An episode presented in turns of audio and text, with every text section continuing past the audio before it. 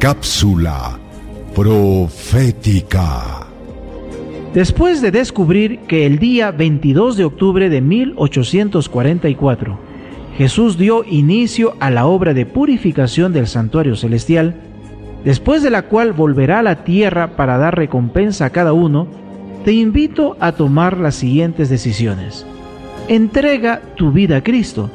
Acéptalo como tu intercesor en el santuario celestial. Estudia más la Biblia para que los rayos de luz del cielo inunden tu experiencia y llenen tu corazón de paz y esperanza.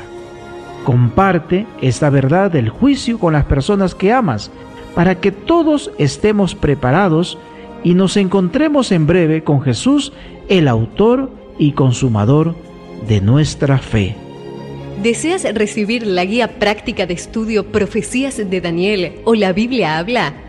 Solicítalo hoy mismo escribiendo a esperanza.nuevotiempo.org